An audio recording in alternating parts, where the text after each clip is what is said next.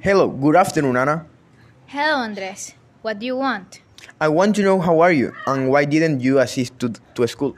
I was sick of flu. Why it's important for you? It's important to me because everyone in classroom were asking about you. They insisted me on telling what was happening with you.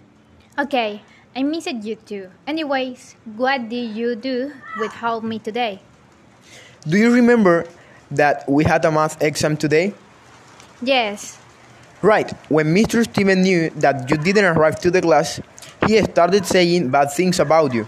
In other words, he criticized you for not coming. What? But my mom told the director not forget giving my excuse to all the teachers. So she reminded him to, to give all the teachers my excuse and he forgot it. This is so bad. Now I need talk with my mom. Yes, you need. It's weird. The teacher knew about the letter, but he said that he won't receive any excuse. So he received an excuse? Oh my god. What happened with the Mr. Steven? Mm, yes, that's so bad. At one point in class, I noticed that Mr. Steven was quite furious because you didn't go to school.